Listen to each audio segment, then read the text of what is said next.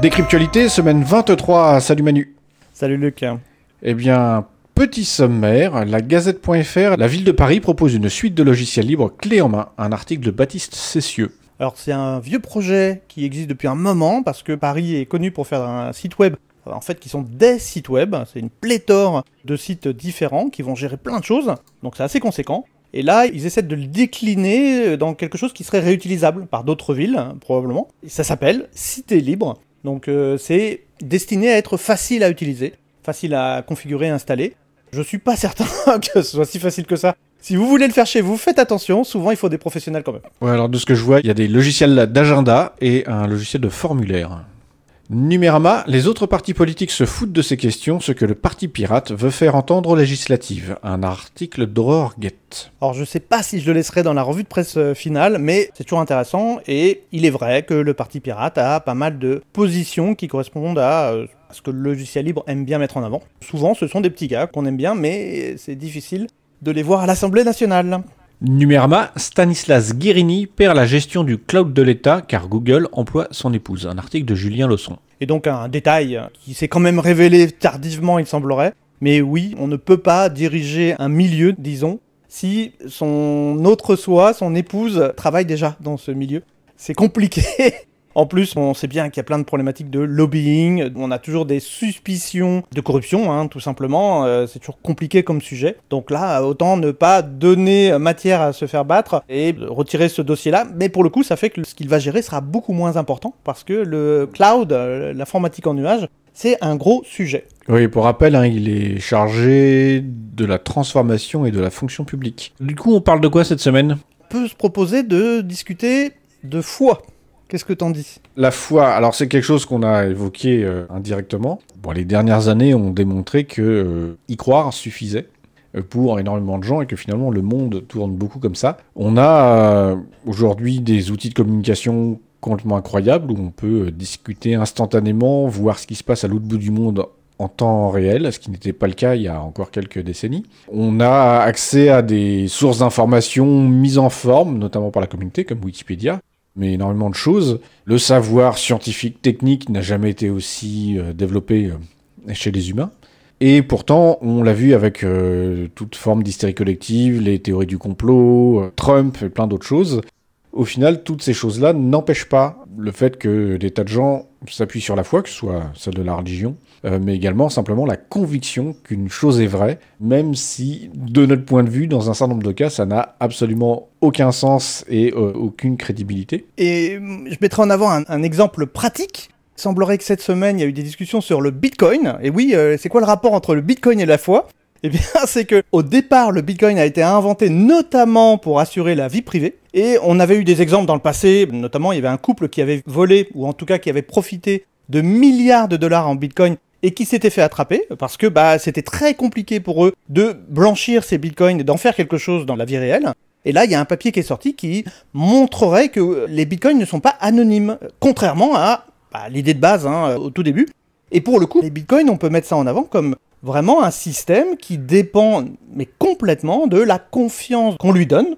Et ça fonctionne en fait pour toutes les monnaies, mais il se trouve juste que c'est le cas d'autant plus pour cette monnaie-là qui n'a pas d'institutions qui vont dépendre de lui, pas de système d'impôt qui vont requérir son existence. Les bitcoins dépendent vraiment du fait qu'on a une foi dans son fonctionnement, mais aussi éventuellement une foi dans son augmentation euh, dans le temps, dans euh, sa pérennité. Et là, bah, il y a pas mal d'exemples qui montrent que la pérennité de Bitcoin, bon, c'est un exemple, hein, on tape dessus parce que c'est facile, mais euh, la valeur a beaucoup descendu, il y a beaucoup de sujets qui sont remis en cause sur les problèmes énergétiques parce que ça consomme beaucoup, beaucoup trop d'énergie pour une planète qui a ses limites. Donc là, on sait qu'il va falloir sortir de ces modèles-là. Par ailleurs, il y a d'autres euh, stratégies qui sont en train de se mettre en place. Par exemple, il y a du yuan numérique, mais aussi des euros numériques ou des dollars numériques. Les yuan numériques sont en train d'être expérimentés en Chine. Et il est question assez rapidement, à hauteur de mois ou d'années, de mettre en place des monnaies numériques, mais elles qui seraient euh, basées sur des institutions, sur de l'impôt, des entreprises, des émetteurs. Bon, pas forcément que de la foi, mais quand même. Ouais, cette question de la confiance, et après on peut euh, voilà s'appuyer sur un côté factuel. C'est-à-dire que si on achète des bons du Trésor américain, on se dit que voilà, c'est les États-Unis, ils sont solides, ils ont une économie, ils ont une grosse armée, c'est eux les plus puissants au monde, et que donc, si leur système s'effondre, c'est que de toute façon, il ne restera pas grand-chose autour pour euh, nous sauver la mise, et que donc, c'est un bon investissement. Sur euh, le Bitcoin, c'est un peu plus précaire, parce qu'au final, euh, la foi, elle est dans l'informatique, et dans l'idée que ce système est effectivement fiable et dans euh, tous les autres en se disant que tous les gens qui ont investi dans le Bitcoin, qui croient qu'ils font fonctionner, continueront à le faire et continueront à croire que ça a de la valeur. Pour le coup, il y a une autre foi qui est assez amusante, je trouve. Enfin, en tout cas, c'est mon point de vue. Hein. On nous vend, on nous promet des technologies un peu miracles, comme on l'a fait dans le passé, comme on le fera sûrement dans le futur. Il y en a une qui est intéressante par rapport au Bitcoin, c'est euh, bah, tout ce qui est quantique. L'informatique quantique promet, par exemple, de casser le chiffrement qui est nécessaire aux monnaies électroniques aujourd'hui, aux blockchains, et à plein d'autres choses. Il y a beaucoup d'autres choses, oui, oui. Et ça fait partie de ces questions qu'on se pose. Et euh, bah, la France a investi beaucoup sur l'informatique quantique. C'était une des annonces de Macron il y a quelques années, je crois, un an ou deux peut-être, d'avoir un plan euh, quantique. Et euh, c'est une des choses effectivement qui est mise en avant où on dit, voilà, si on y arrive, tous les systèmes de chiffrement seront très faciles à faire péter. Donc il y a beaucoup de secrets, beaucoup de systèmes comme ça qui reposent sur ces chiffrements qui s'arrêteront instantanément et qui seront euh, totalement vulnérables. Alors, c'est de la croyance, hein, c'est de la foi. On promettait il n'y a pas si longtemps que les nanotechnologies allaient changer le monde, ou peut-être le détruire, hein, euh, ça faisait partie des possibilités. Pouvaient transformer le, monde en euh, alors, ce qui s'appelait le goût. Le goût gris, par exemple, où plein de micro-machines auraient transformé toute la matière existante il y a eu des films hein, et des séries qui ont été faites là-dessus, mais on ne voit rien, arriver. Bah, il y a un certain nombre de complotistes qui diront qu'il y a quand même un plan pour implanter des nanomachines dans la tête des gens pour euh, les contrôler. Ah oui, les, vaccins et les puces 5G aussi. C'est ça, tout à fait. On a euh, plein de phénomènes comme ça. On parlait donc du Bitcoin. Il y a la NFT, on en a parlé il y a pas très longtemps. Et euh, les NFT, ça a l'air d'être une sorte de, système qui a du mal à se mettre en place. Hein. La confiance, ça n'a pas l'air de bien prendre. Ça a pris suffisamment pour qu'il y ait quand même des sommes conséquentes qui aient été échangées. Mais peut-être que c'était plutôt une arnaque parce que il est possible aussi qu'elles aient juste été échangées entre quelques personnes. Moi, ce qui est intéressant, c'est que cette question de la foi et du fait d'y croire pour penser que c'est vrai, finalement, c'est pas quelque chose de nouveau. On a ça de très longue date. Euh, on peut prendre par exemple l'homéopathie, qu'on a cessé de rembourser il y a quand même pas très longtemps. Or, ça fait bien longtemps que ça a été prouvé et reprouvé et reprouvé que ça n'avait aucun effet pour soigner les gens. Mais comme les gens y croient, on en a vendu et la sécurité sociale l'a remboursé pendant euh, des décennies. Et on nous vend à tous des médicaments miracles qui vont tout changer. Les milliardaires payent des milliards pour des thérapies géniques euh, quelconques. Et donc il y a des entreprises qui existent là-dessus. Et puis tout ce qui s'appelle le transhumanisme, c'est une sorte de foi que la technologie va nous sauver. Et va peut-être nous rendre immortels, rien que ça. Cette question de la croyance, elle est vraiment implantée et après elle l'est plus ou moins. Donc alors, personnellement, moi, je me considère plutôt comme rationaliste, mais je vois un peu partout, et notamment dans des médias euh, voilà, qui ont pignon sur rue et tout ça, que le côté comme ça complètement ésotérique a finalement énormément d'importance. Je faisais mes courses récemment, il y avait ces petits magazines télé là qu'il y a euh, auprès de la caisse, il y en avait un sur le pouvoir des pierres. Il y a quelques mois, j'avais vu un article comme ça où euh, il y a une bonne femme qui vendait des trucs vraiment totalement ésotériques. J'ai oublié le, contenu du truc, mais qui était venu dans une émission de télévision euh, dire euh, oui, oui, on peut faire ceci, cela, avec des trucs mais vraiment qui n'avaient aucun sens.